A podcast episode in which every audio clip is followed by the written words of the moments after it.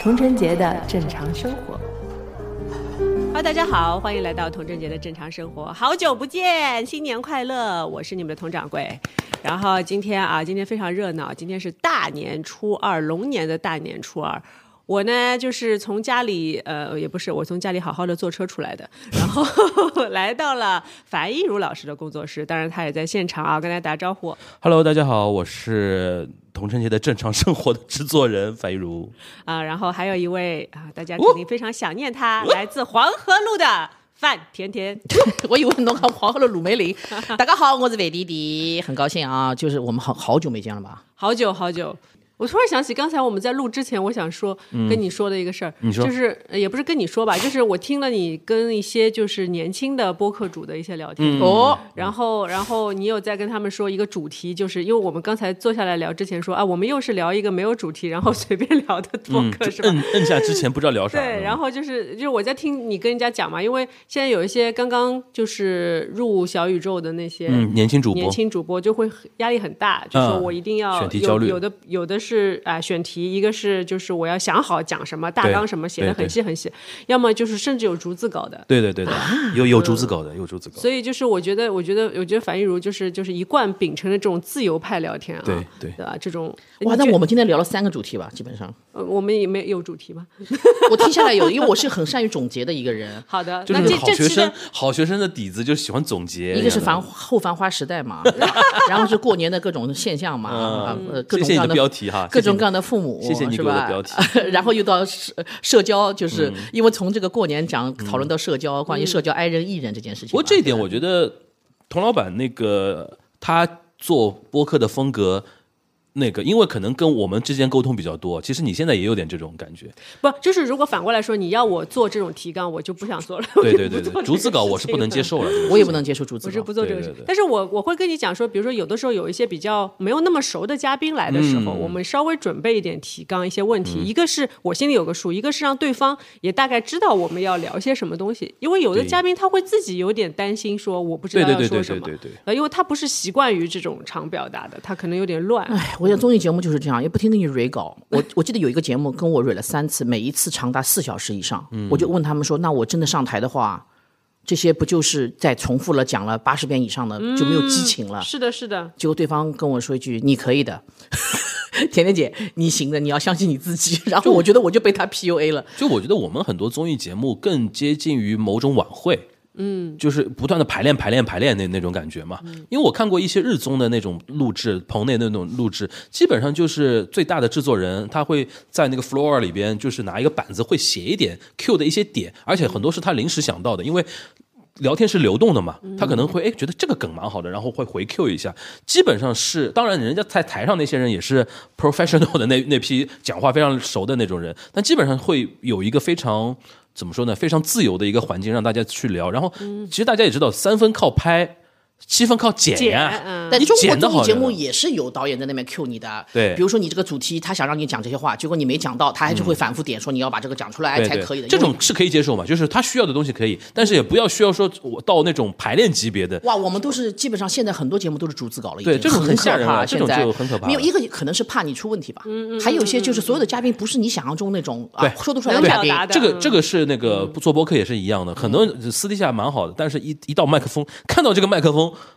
就不会讲话了，嗯，就是是有这样的那种。而且日中的选题啊，其实我一直觉得他们是很狂野的，嗯 他们的 range 非常非常广。那你当然了，而且就是说白了，日本这么小一个地方，你这么、这么这么多艺人，你想要突破出来的话，嗯一定要你肯定会很卷嘛，他们很卷的，就很很卷嘛。那所以说，你就真的是能力很强的人，你才能够出来嘛。说白了，还有观众会喜欢你一些某些奇怪的点，你们就要反复。日本人也不怕反复的，一个老梗可以 Q 二十年，我都听过一个老梗讲了二十年，对对对对对但每次讲大家还是非常高兴啊。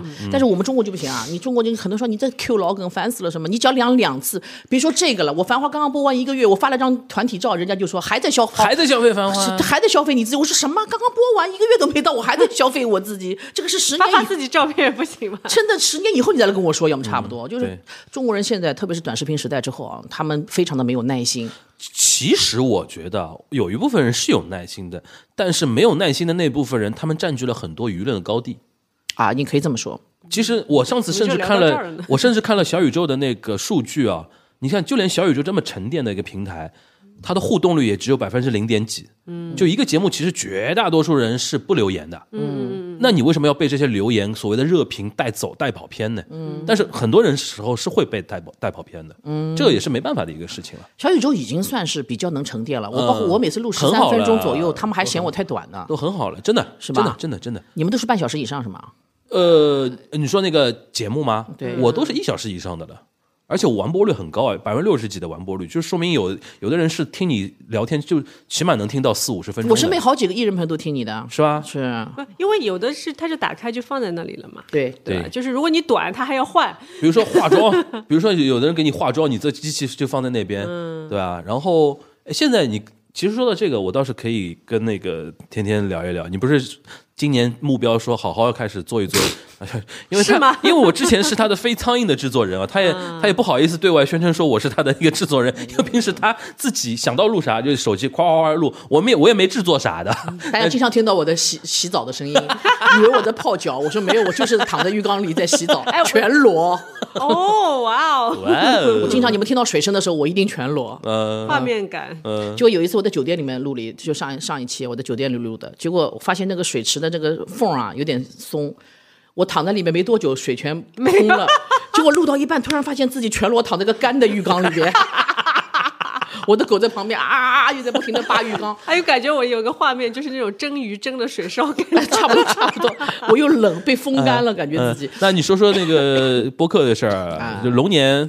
龙龙年给自己立一个小目标，好好做几期播客。我希望是一个月正经做一期，嗯，就是平时可以飞飞苍蝇随便录两期嘛，但是一个月一定要有个好的选题和一个正经的落的长一点的，就像你说的啊，嗯，怎么怎么也半小时以上的，对，就是沉淀一点的东西输出的东西多一点对，或者对话的东西。对，因为我平时都是感悟比较多嘛，而且我也，但是我在这边啊，就当着制作人的面，你给我好好选，选什么不要选这种无聊的题目，啊因？标题的对，因为不然有的时候我听到无聊内容。就要翻白眼。那你放心，十个里面九个是无聊的。你听到你听到你的但为什么一定要有播客？其实不一定要有意义啊。不是意义，是自己感不感兴趣，就像看电影也是我觉得。兴趣这个事情真的也也很也很微妙，对吧？这个东西也很微妙。我是越来越享受这种，就是摁下去之前大家不知道聊啥，然后先几个话题先暖暖场，然后那种那种感觉。那是对方也得要对会。现在我越来越觉得重要，就是说我现在碰到一个人做博客，我都说你千万不要做那种。垂类非常垂的，然后选题项的，然后要靠嘉宾来输出的这种节目，我说你做到后面会非常痛苦。我说最好的就是你跟几个好好姐妹、好闺蜜，大家平时化学反应很好的，哪怕你们在那边闲聊天都好听，那那种感觉，我觉得这这样的那种节目是对的。我觉得我们在开播之前说的那些话题，比我们开播之后录的好笑多了。但是不能讲，就是我的前男友发神经病的故事。因为你没讲你怎么会瘦的问题，就是你人生中瘦的几次巅峰是怎么达成的？你跟我们分享一下。就是从，因为我们今天不呃那个昨天吧，我们三个群里也讲了说对吧？呃，说贾玲很厉害，瘦了一百斤，然后我就说甜甜能不能瘦个五十斤？哇，她瘦五十斤真的嗯我瘦五十斤人没了吧？大概就是那你觉得你哎，你这样你你现在 BMI 是正常的吧？很不正常，那你瘦多少斤之后 BMI 就正常了呢？四十斤左右吧。那就要四十斤，一年嘛对，吧？这个不是说为了让你好看，这是为了让你身体好。嗯对，嗯，其实你不要对你自己再打个折，再打个折，我觉得还有就是，我这两天总结出了我一个严重的问题啊，就是我太宠溺自己了。嗯，呃，包括我不结婚的很大的一个原因，我可能没办法妥协。我没办法对另外一个人妥协。然后我自从养了狗以后，因为我之前一直是养猫嘛，养了很多很多年猫嘛，对，大熊，对，二十基基本上加上第一只猫到现在二十年的时间，嗯，它跟我就是好朋友的关系啊，它也不需要额外的关注你和照顾，们有很强的边界的，对。对，也很有很强的边界。猫嘛本来就有边界，嗯对，但是自从养了小狗以后，我我更放弃小孩这件事情了。我觉得我对狗的耐心都有限，因为我这两天今天我来录都没有带小狗狗，你们记得之前我都带在身边啊什么的，因为我突然意识到我太为他们着想了，我好像我的人生就围着狗在转。哦，我工作也是，上班也是，怕把他们放到家里太久，我怎么办？要不要带在身边？路上怎么走？我烦恼的来源竟然是两只小狗，这是不可以的。他们是我幸福的来源，他们不可以成为我所以你就戒断了。烦恼的来源。不，我要戒断某一些。就比如说今天我出来，我就得放轻松，我要好好的把这个录完，然后等我去修个指甲，然后去吃个饭。就不用百分百在狗身上这个事情。对，那你可以调到百分之八十。七十这种，对我是想往回调一调，我不能把自己的人生限制在两条狗身上。那就像小孩也是这个道理。如果我万一生的话，我可能也会这么想。但对小孩来说就是不公平了，对吗？那对小孩来说也许不是一个很公平的事。包括你说把自己吃这么胖，明明知道自己身体不好，刚才那口气叹的好真实。哎呦，真的是，哎，好看难看我不在乎的，你们这也知道。我在我最胖的巅峰，我都在电视上做节目也好，拍戏也好，我也没有那么在乎这件事情。但是我可能太在乎自己的情绪了，我非常在乎自己的感受和自己的情绪，所以我就如果这口饭我不吃下去，我今天心情会不好，那我肯定得吃下去。对对，因为太爱自己，对自己太纵容，所以可能造就我现在很多烦恼的源泉吧。之前瘦是什么？就是因为牺牲啊。我那时候谈恋爱就没有胖过，每天就在纠结一个电一个信息发出来。啊，回不回？然后他说了点什么，我说了点什么。但是如果但凡我现在是在谈恋爱的状态，你们也别想好好跟我聊天的。我这个手机只要但凡响了，开始啊，嗯，我就开始整个魂不在这里了，我走了，人已经走掉了，嗯，魂飞万里。然后谈恋爱的时候，这种纠结、这种痛苦啊，然后跟你吵啊、闹啊、打啊什么之类的，消耗。哇，我不想再来一遍了，说实话。嗯，对你因为年轻时候经历的 经除却巫山不是云了。那你有没有想过，就是如果现在这个时候再去谈恋爱的话，整个状态又会不一样呢？要看对方是谁吧。其实对方肯定年纪也大了，也不是二十岁的时候的男朋友的样子。但你们不觉得有的时候男人就是很幼稚的一种动物嘛？就是无论他年龄到多大，他有的时候跟你吵起架来讲出来的话，我爸到现在七十几岁还是 still 非常的 childish，他还是很幼稚。嗯，就是这种一口一口气上来，我不管你们怎么怎么怎么什么说说，我我肯定不去的。什么类似于这种，就是我爸到这种年龄已经这么沉稳，七十几岁的人还是会讲出很很幼稚的一种话，或者是气话。我们说白了，你明明知道他是气话，可是成年人不像小的时候打了闹了吵，我飞过去看你啊，怎么就。凭着一股冲动，你可能还会和好。我觉得成年人可能要是争吵的话，就不会再和好了。所以又你又会花心思说阻断他跟你吵的这个过程，就说啊算了，我早点跟他和好，我早点不跟他置这个气，我早点原谅他。那时间一久，你会觉得我为什么这么委屈？我凭什么？因为我比你成熟，所以我就要忍受这些东西嘛。对。那你又时间长了以后，你自己就觉得不爽啊？那这样我要不要换一个啊？换一个也哎不一定更好啊。说那要不要将就？你就陷入这种死循环当中，难以难以。自拔的这种，我全已经想清楚了，就是我就想人啊，痛苦的来源全是想的太清楚，人只有糊涂啊才会快乐，对吧？有的时候我看那些糊里糊涂的人，我好羡慕啊，这个脑子没有长在脑子里的云里雾里的云山雾罩的人，他当没没到那个高度，其实是一种幸福。对啊，你越想得清楚的人，反而且最最苦的就是这种，最苦的是你想的非常清楚，结果能力达不到啊，这是最这是最苦的。对对啊，想得非常清楚，我只要能做到这个，我可能就会怎么样怎么样，结果自己也知道自己能力不行。达不到这个目标，那就陷入死循环当中。我就说，人的快乐只有两种，你要么就是第一，我满足于现状，我觉得我现在挺开心的，有口饭吃，有地方住，很好了，我没有要求太高，这是一种快乐。嗯还有一种就是啊，不要想的那么清楚，云里雾里过一辈子。但我觉得不要想这么清楚是，反正在我身上是不太可能出现的。你就是因为想太清楚呀，因为我是追求想得清楚的一个人，就是说什么事情都没有想清楚这件事情重要。那你生命中会不会有一刻会觉得说？就你，我感觉就是佟掌柜是很 enjoy 这种大家对你的那种认知，比如说靠谱啊、冷静啊，那个比如说那个人间清醒这种东西。对对对，你生活中有没有那一刻说，哎，我其实你也挺羡慕那种比较比较热热情、冲昏头脑啊，那种浪漫的那种都是哎 lost control 那种东西，你会不会有那么一丝一刻也也觉得这种人生也挺棒的？哎，我只能说，比如说有些剧啊，我看有些剧或者特别日剧里面有这种人嘛。对。就是说不计后果的说，我一定要怎么怎么，我是觉得我会很感动。但是，但是反过来想，就是你会 compare 这些事情嘛？就是你会比较嘛？就说如果一个是让你这样活，一个是让你就是比我比较清醒的认知的活，还是我傻呵呵的什么都不知道，最后我要去承担一切后果的活？那我觉得我还是在源头上去截断这个这个后果。你只要开始 compare，你一开始比较，你就不是一个清醒，你就已经是个清醒的人了回到那个清醒的状态。是，就是你要比较，就比如说我因为别人说我不够热情也好，或者感觉到我不够对他们好也好，而离开我的话，那我觉得说在在我的立场说，我已经做到我能做的一切了。啊，我觉得你很热情啊。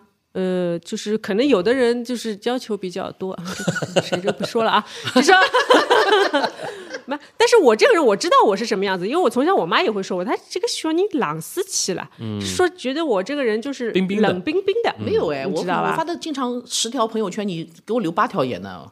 啊，我爱你啊！就是我，我肯定有我热情的一面，因为我本来是个火象星座的，但是我也分人的。但是反过来说，我觉得这这个也是一段一段，有可能过段时间我也不给你留言了。啊，那我要 那我要生气了，那我要发给你，你怎么冷冰冰的了？弄给你哦，那我受不了你这种的，就是我我我是很受不了别人说问我来问问我来要好的这种、呃这种人，嗯对吧？但是如果你跟我比如说装个什么东西啊什么，我是比你装的更厉害的那种人，所以就是说对我来说，清醒不清醒的定义是在于说我有没有把这件事情想清楚，或者我能不能承担这个后果。如果我看不清这个后果，我是不会冲过去做的。嗯，对吧？就是比起比起这种冲过去做的什么一腔热情，别人看上去很美，但是对我来说，自自己他妈所有的烂屁股都要我擦的话，那我觉得还是不要了。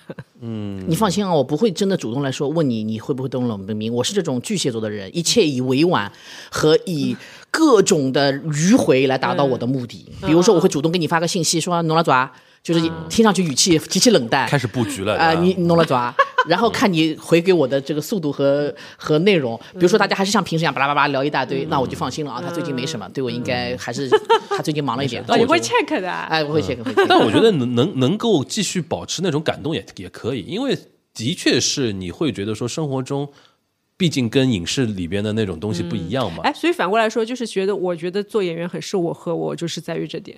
你可以去因为做演员的时候，我可以 release 的，对对对对我可以无无限的去放大我的情绪也好，我我对某一些人的看法也好都没有问题的。但是平常我就要收回来的，嗯嗯，因为我觉得人生还是要自己对自己要负责的嘛。对对对对，那说啥啦？被我想到我自己了，因为。呃，我呃我说句实话啊，我年轻的时候，就是我二十几岁的时候啊，是一个非常喜欢吵架的人。嗯，呃，所以我没有这个抑郁症的很大的原因，我觉得我是发泄出来的。啊，嗯，但是靠近这十年，呃，干了这行之后，你也成熟了。说实话，人也成熟了啊，你不可能无缘无故的去发脾气啊，或者是什么，这样就非常的没有礼貌的。而且啊，我也是很认识到这个问题，所以我大多数情况下都是非常压抑自己的。啊、就真的是压抑自己的本性的。虽然我的奇葩说上一直说喧嚣着不要压抑自己的天性，但这十年我非常非常压抑自己的天性。你碰到任何不公平的事情，你都不可以吵，也不可以闹，你只能把它咽下去，甚至于乎。而且平时你觉得正常的事情。逐渐的开始不太正常了，对。就你比比如你正常的说一件事情，这已经不是正常事，你要花比平时更礼貌和更谦逊的态度去处理这件事情，才是好的一件事情，是不是？对那其实这个是跟我的本性是，我是这种实话直说的人。就比如说、啊，今天什么事情不太对，或者怎么样，我就实话实说的。嗯但现在肯定不行了，你要各种要想一想对方是谁，你用什么口气跟他说，或者说干脆就不说，找别人来跟他说什么的，这会占用我很多的内存。所以拍戏的时候，因为我一直在演泼妇嘛。我真的有的时候觉得我在骂的时候是把自己的就是压抑了很长时间情感带入了啊。情感就是放出来，所以其实过去这三年繁花吵得我自己回到家可以大概真的八个小时一句话也没说，非常非常的安静。我觉得我的火啊和我的怨怨气撒完了对，所以我回到家可以很安静，而且很舒适，很 comfortable，你知道吗？但可能最近这一个月，我又没有办法得到这个内心深处的平静了啊！我觉得可能今年过年的时候，大家可能在黄浦江旁边会看到范甜甜在那对着黄浦江嘶吼，就是说。啊，真的啊？那你还是多录多多录录播客吧。那我也不能对着播客嘶吼呀，那观众听到你不要发出去，好了，那我发给你，然后马上撤回。也不要唱歌，有用。唱唱 K 有用吗？我没有什么用哎，因为我我我只唱老歌嘛，因为现在新的歌的歌词，我觉得无法达到我想表达的意思嘛。情绪嗯情绪就是现在的歌的歌词就是很飘的，你你也说它虽然也是情啊爱的，但你总觉得这些情啊爱的达不到内心的呃深处嘛这种。但是你说它的 melody 就是旋律好听吗？好听的，但这些好听都是朗朗上口的好听，而不是那种百转千回的好听。我不是在我不是在否定现在的呃这个。音乐啊，只是可能时代的问题吧。那个时候时代的烙印在我心心中，这老歌的烙印烙得太深了，可能新的东西没有办法替代进来。就像看书也是的，看电影也是的，我还是要看看标题或者这个内容感不感兴趣，我才会想要去看。但是今天樊一茹给我推荐了，说《红毯先生》也好，还有那个《飞驰人生》也好，他他他都说不错。啊，但是滚烫也好，热滚烫。那热让滚烫，我觉得必须要去看的原因就是给自己更多的动力去减肥吧。尤其最后的花絮跟字幕出来，很感动，嗯，很感动。你们有没有觉得最近的好莱坞电影死掉了？有，嗯，我都没怎么看好莱坞电影，最近我看了欧洲电影比较多。最近没有什么好看的好莱坞电影啊，西方电影啊。我哎，我这两天在看那个史密斯夫妇啊，听说不错哎，剧版。但是我跟你说，我是跟 K 哥一起看的，嗯，然后我们就发现非常适合夫妻看，因为它其实是一个讲婚姻的故事，它不是它那个那那些只是镶边的事情，就是说他们。因为他们从不认识，然后因为一个任务而要去开始特工夫妇嘛，对对，住在一起。然后一开始说两个人，我们绝对我们绝对不睡，但是跟电影不一样的，嗯，因为电影它是渲染动作啊、帅呀，就是型男靓女。比如你看这个，他这次的选角就走的一个比较。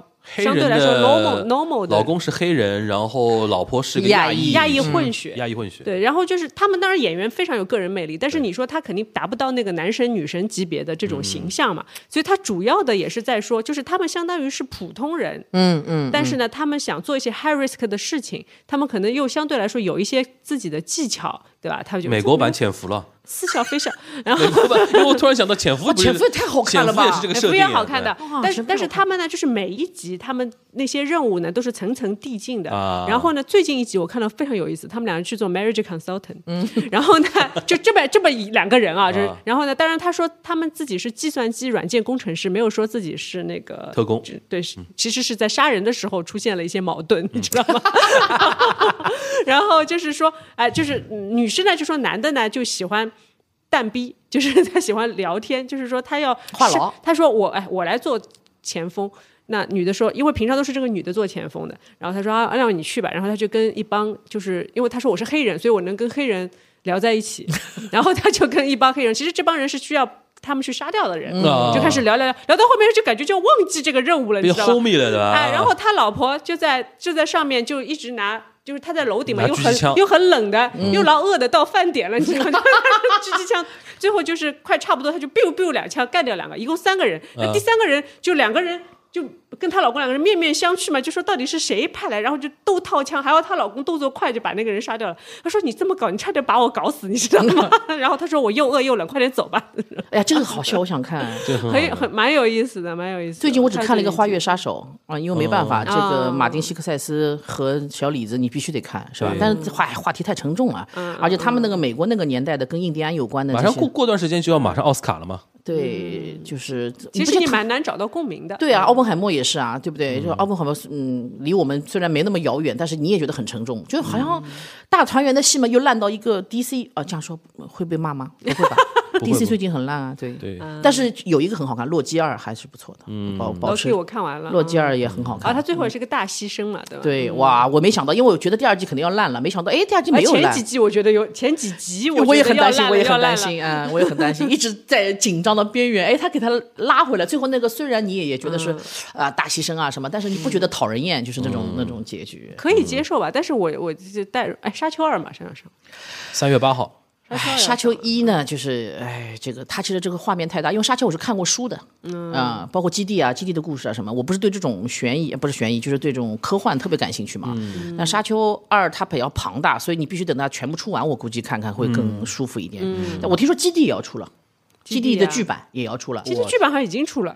呃，我我不知道，反正我有这个印象。然后《羊毛战记》出了蛮好的，第一有一季《羊毛战记》，但是《羊毛战记》它只是把一个开头设定讲清楚了，然后第二季看它怎么玩了就不知道了啊。哎，好像真的最近没有什么心思可以沉下心来好好看戏啊。这个侦探新的侦探可以看。我翻来翻去看《繁花》。哎，我是准备二刷的，但是我我不知道，我现在就一直没有勇气开始。我最后一集到现在没有看。我想最后一集你看看我呀，哎，你不是看了你知道不想最大吗？不是你的 cut 我看了呀，但是整哦个剧我没有看呀，就是我一直不会看的。嗯，这样子你只要不看，它就永远没有结束。哦，就像我看那个那个那个《冰与火》的《冰与火之歌》最后一集，我一直我啊，《冰与火》我也没看，因为我怕烂到让我痛苦。嗯，我就一直没有看。但是我觉得二刷三刷，我有朋友已经三刷了。我是二刷刚刷完，嗯，我有朋友。那你的感悟会不会跟第一刷不一样？我觉得我现在是繁学家呀，繁花的繁呀。我那天都他已经信那个繁了，他我那天已经把我一个戏曲就非常懂戏曲的朋友来聊了一期什么，就《繁花》里面的戏曲梗。啊，真的吗？为什么这里唱这个沪剧？为什么这里有一句就什么武家坡的唱词什么的？我们都强行解读嘛，然后一切都归在说王家卫就当代的曹雪芹的感觉，哦，但是它里边的歌词确实都有意思。有意思的。就在这个。时候，他为什么放这个歌，对说这个话，他都有他的意思。有有解读的。我都已经约了一个就是聊红楼特别厉害的一个姐姐姐，我说我说你快看完，看完之后我说我们要聊一个用红楼的视角来看繁花，嗯，就是已经到这种程度了，就是。爱爱情的最高境界，就巨蟹座研究爱情的最高境界就是空门，你知道吗？空门啊。所以我非常理解王导的，就是为什么会有这样的布置的一个结局啊，就跟谁都没有在一起啊，什么暧昧拉丝啊，包括黏黏糊糊啊，这个啊，这个就是巨蟹座最追求的一个东西。对，就是那天那天 Steve 也说的，就 Steve 也是个巨蟹座，而且心理咨询师，哎，他不是天蝎吗？他是巨蟹座，他跟他太太两个人是都是巨蟹座。然后他那天他，那天天我们聊聊了一半，他说他的确，因为我跟他说王家卫是巨蟹之后，他就用巨蟹男的角度去思考这件事情。get 到了。他 get 到了，他说他说巨蟹就很喜 enjoy 这种我对所有人都好到一个极致，然后所有人都期待我给你们一个什么东西的时候，就空门嘛，就各种原因，有有的是自己踩空门，或者别人踩他的空门什么的。然后他非常，然后那天我们有有个暴论，最后我们的暴论就是说宝总其实是个 gay 啊。突然突然解释清楚了，可能他比较喜欢淘淘 确实，淘淘也是往这方面演的。我认为巨蟹座最喜欢的东西是爱而不得，嗯，对，就是只有这个爱，特别男的跟女的又有区别啊。我是觉得女性是得到，然后再扔掉。更喜欢这个过程，然后把它捡来扔去，捡来扔去。可能男的更喜欢是求而不得的那份爱，永远是他心中的白月光。我导演就王导他要讲的那个东西，其实永远就是暧昧。啊，暧昧可以解释一切巨蟹座的一切。对啊，我自己也最喜欢，就比如说我谈恋爱的时候，我我谈恋爱的，我那当然我要有结果的，我是我是女巨蟹，我是希望有结果的，但是这个结果已经没有那么重要了。你让我回忆所有的爱情里面最甜蜜的瞬间，全是刚刚。在一起没有在一起，还没有说清楚我们俩是否在一起。但是你喜欢我，我喜欢你，我们彼此还没有捅破那层窗户纸，然后在台子下面吃饭的时候，膝盖和膝盖撞在一起的那一份悸动。哎呦，啊，这是我现在跟历任男朋友的所有的好的回忆，全是这些，就是在好之前的那个捅破那层窗户纸的那一个 moment。哇塞，那我跟你是完全相反。我跟你说，金宇辰老师是射手，射手座对，所以他说的空又是另外一种空，就是说他知道，对射手来说，射手知道结果是什么，结果就是大家都会趋于平淡。对，所以呢，你就要先找一个人，先定下来说，我就是一定要跟这个人，怎么样也要跟这个人搞下去。反正都一样。对，反正换一个人也是这样搞的。所以呢，就是大家先定下来。所以我我反过来跟你跟你分享一下，我最觉得 enjoy 的 moment 就是两个人说我们要一辈子在一起了，然后有一段时间就是。互相说，不管是生活上也好，钱也好，或者说是父母也好，事业也好，大家都往着我们要一辈子待下去这个方向去这么现实的啊这段时间，对对我来说，我就是要非常非常实际的东西。这么 realistic 啊？是的，你觉得这个是你最喜欢的部分？这是我最觉得，因为安全感的部分因为你有安，美的部分嗯你安全，对方也觉得很安全。对，在这段时间，大家是不会多想什么东西的，嗯，对吧？因为我我理解的情感的顶点就是说一种誓言吧，你可以不理解，它是一个，你可以说它很 old school 很老的东西，但是它是能够给你在某一段时间之之内，至少你知道我是要。遵循这个誓言去去做的这件事情，就是非常实际。就是我是受不了暧昧，我是非常受不了暧昧的一个人。那你是要跟我好，还是不要跟我好？没有，我说的我是这暧种我说的暧昧都是有结局的暧昧，嗯，就是有结局之前的那个暧昧，而不是平白无故所有的陌生的人的那种暧昧，我我也不是喜欢的。但是我这段时间很短，就是我要的暧昧的时间会很短，嗯，就说一暧昧啊，那就好吧，那就好，这样。哎，我其实 有的时候为了延迟自己的快感，我可以把这段时间拉得很长，哎，嗯，我会故意把它拉得对对对，很长。我我明白，我明白，就是不表白，嗯，但是就是制造见面的机会，然后拉丝儿，眼睛里面各种拉丝儿，在当着很多人的面各种拉丝儿。那我就是恨不得问他今天晚上要不要好，不好算了。这个时候我会把你拉回来，嗯，没说不好呀。哎呀呀，天哪，我们是怎么回事？没，我真的是这种类型的人，包括我到现在还记得有一有谈过有一任男朋友，呃，欢喜冤家这种，嗯，哇，这个其实这个印象，他跟我在一起真正在一起时间非常短暂，但是反而那份当初在一起的前面那个部分，就到今天我经常做梦还会梦到，很神奇一件事情。我们就是从小这样见面就吵架的那种类型，他看不上我也看不上他，我们俩对吵，就经常是这种。但有一天去欧登保龄球馆打保龄球，哦，欧登保龄球馆是不是 old school 好啊 old school 啊！而且也是过年的时候，就是现在这种时候，他正好回回上海来过年，嗯，大家同学全约在一块儿，因为那时候很久都没有见到对方了。之前小的时候读书的时候，就是他学长嘛，老吵架，然后我们互呃互相之间的同学还跟我们说，你们俩不要再吵了，这次。因为我们那是争吵，不是那种开玩笑面红耳赤的吵是真的就很讨厌对方，就是意思就是他在我不去了，就类似这种。他让你大家都成熟都长大了，别别再吵了啊！我说啊，我我没问题没问题。我说他只要不要惹我，我就没问题。就那天就欧登保龄球馆，呃，我到了时候，他正正好在门口等电梯，这个时候又很尴尬。你想说，哎呀，这个我要等下面一部电梯嘛，有点太故意了啊。然后算了算，就一块儿撑吧。我也没跟他说话，他也没跟我说话。然后就大家就进去了，一句话也没说，就靠在这个电梯的最底部。结果那一瞬间涌进了很多很多人，过年嘛，涌进了很多人。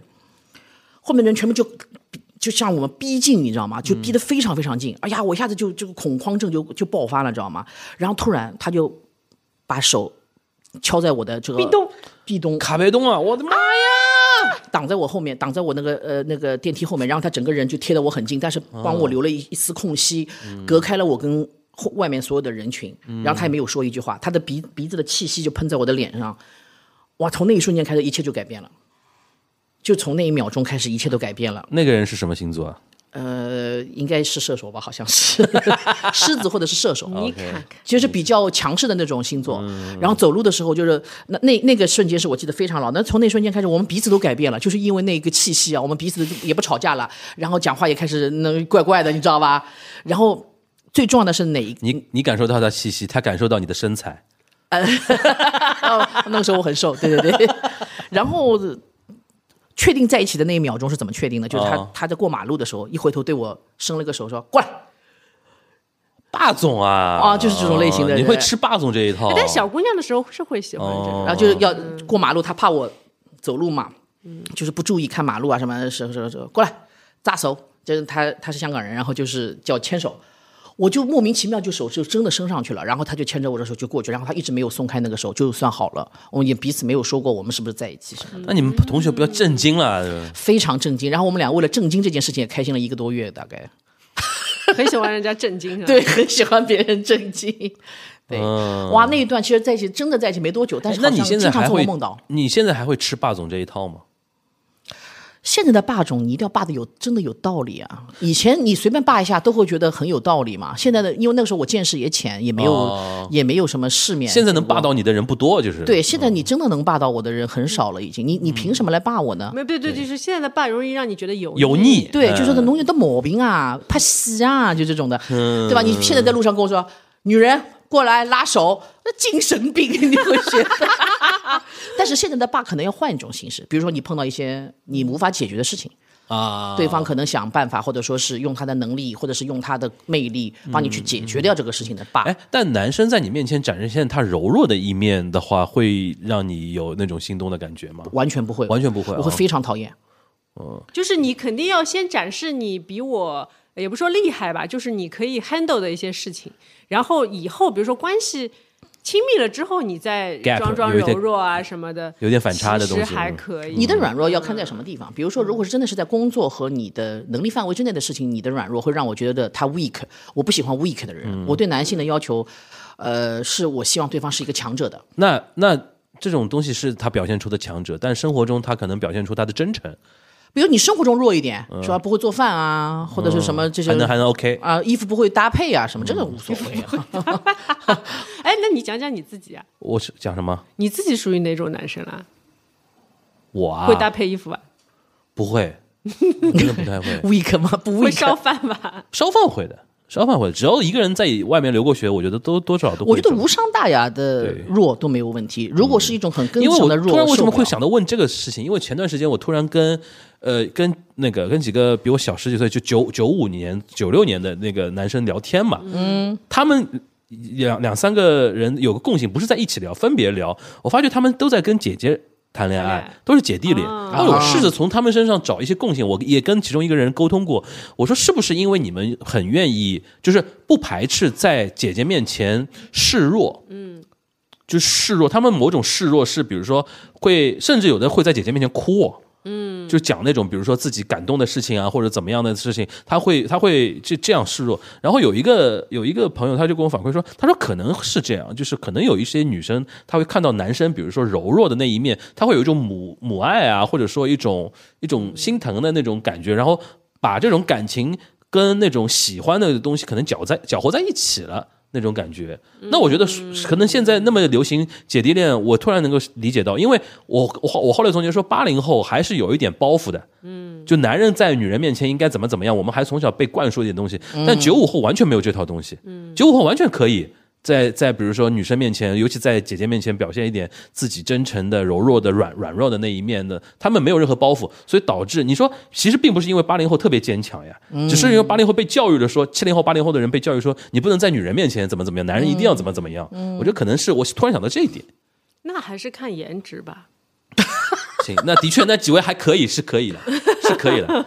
我就不喜欢姐弟恋啊，嗯，我就接受不了。我我觉得差太多的姐弟恋可能还是还是不行。就是那你差差个一两岁，一两岁，一两岁不算姐弟恋对你现在不就姐姐姐弟恋吗？但你要是九五后，不就差十五岁了吗？姚明不是 他们的他们的姐姐也没也也不是啊，也没有我们那么老，对吧？对，不是不是那么老，他们也是也是，比如说肯定九九九九三九四那种差一点点啊。那要哭是不太行的。我也哭，我也不行，忍受不了。嗯因为其实男人的这种，如果你的代际时间相太多的话，你们的烦恼是不成正比的烦恼，就是他的烦恼在你的世界里面一一钱不值的时候，你会觉得他很无语。你你关键还是你你你已经懂太多了，嗯嗯嗯嗯，对吧？对他，比如说你你现在在烦恼的事情是一件你世界观里的大事情嘛？对的那他的的他的烦恼也是他的世界里的大事？可能他那个烦恼在那他当时的姐姐眼里说，哦，还是有点大的。啊他可能因为不像你阅尽千帆了，你都是哎什么事情，这是小事情。但是我觉得归归根结底啊，男人啊、还是要情绪稳定。啊，就是说，你偶尔，比如说你说真的有很大的事情，你有一些情绪，我觉得是可以的。嗯但是你的情绪，就像甜甜我们在聊之前说，她之前那个前男友其实也是情绪不稳定。妈呀，就是情绪不稳定呢，就会造成女生极度的缺乏安全感，对对对对对对吧？然后呢，在相处中，大事小事都要看你脸色。那你这个时候嘛，大家都过过得不太自在。嗯那都说在关系当中要释放自己嘛，要做自己嘛。那你没有办法做自己，你要伪装的话，其实反而会觉得很累，然后双方都很累。最后就是就是嗯就说话也很小心啊，做事情也很小心。哎，那就那就其实从某种程度来说，这个关系其实已经有点有点对我来说就觉得不是那么自在的一段关系了。因为你是一个情绪很稳定的，所以你还是比较能够接受情绪不稳定的一个对象的。因为我已经是个情绪非常不稳定的人，我的对象如果情绪再不稳定，真的是天雷动地火。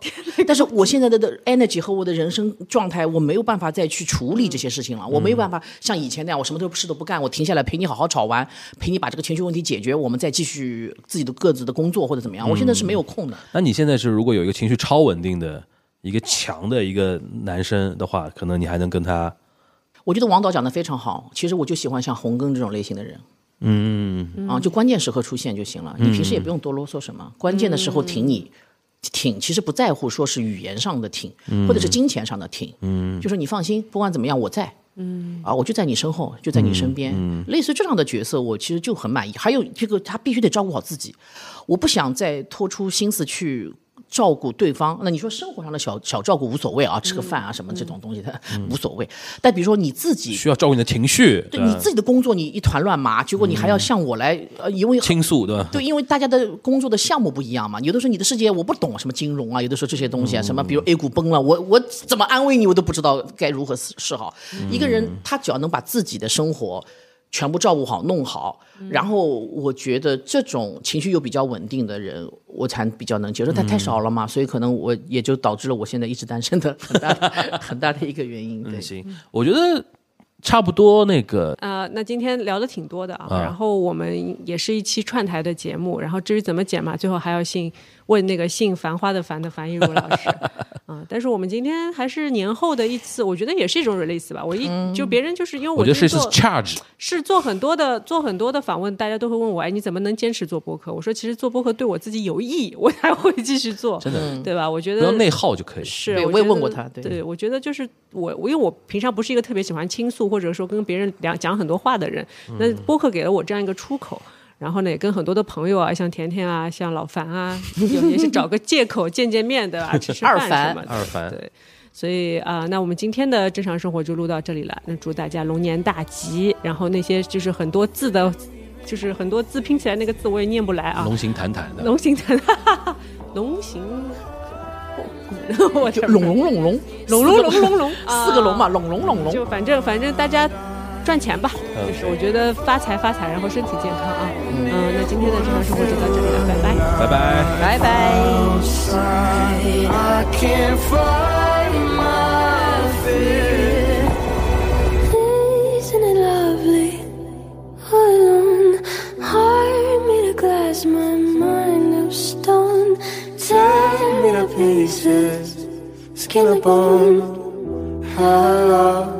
Welcome home. Walking out of town, looking for a better place. Something's on my mind, always in my empty space. But I know someday.